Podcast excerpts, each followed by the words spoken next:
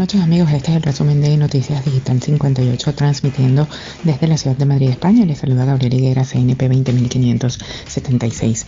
Comenzamos con las informaciones. España suma 52.188 nuevos positivos de COVID-19 y se dispara la incidencia acumulada de 361 a 410.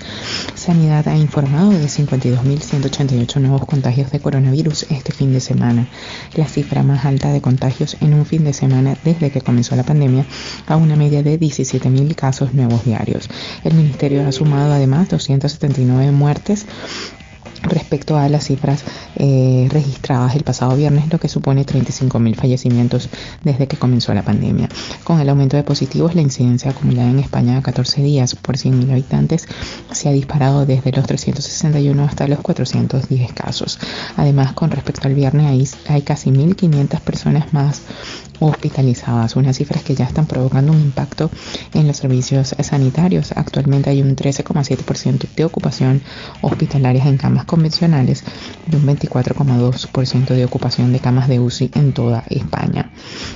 El director del Centro de Alertas y Emergencias Sanitarias, Fernando Simón, ha asegurado que llevamos unas tres semanas en la que se ha observado de nuevo un incremento de la transmisión, una evolución epidemiológica que está siendo rápida y ascendente, muy clara. De hecho, y a pesar de que la situación varía en diferentes comunidades, algunas se encuentran por encima del 40% de ocupación.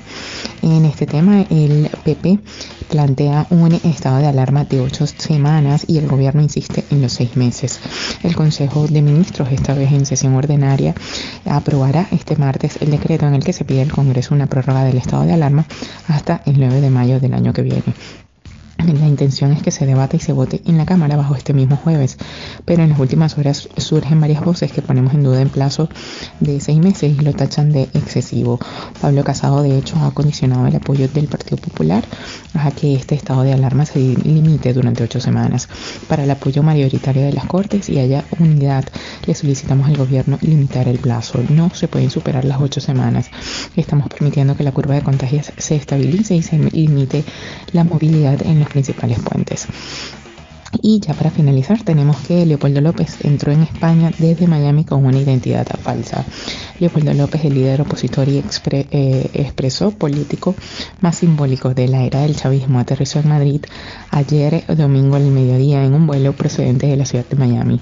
Para entrar en España, el dirigente venezolano se vio obligado a utilizar una identidad falsa, ya que el único documento que llevaba consigo era una fotocopia de su cédula de identidad del DNI español. Así lo han asegurado a veces fuentes conocedoras de la operación de salida de López del país luego de que abandonara la residencia del embajador español en Caracas, donde permaneció casi 18 meses. Tras su salida del arresto domiciliario en el que se encontraba para unirse a un conato de levantamiento militar dirigido por el presidente interino Juan Guaidó, para hacer posible el reencuentro familiar con su esposa y sus tres hijos en su residencia ubicada en el barrio de Salamanca, el líder de Voluntad Popular habría contado con la ayuda de varios países que le garantizaron resguardo durante las etapas de su viaje, así como la documentación pertinente para continuar su periplo. Esto es todo por el día de hoy. Recordemos que somos Noticias Digital 58, siempre llevándoles la mejor información para todos ustedes. Desde Madrid, España, se despide Gabriel Higuera. Feliz noche.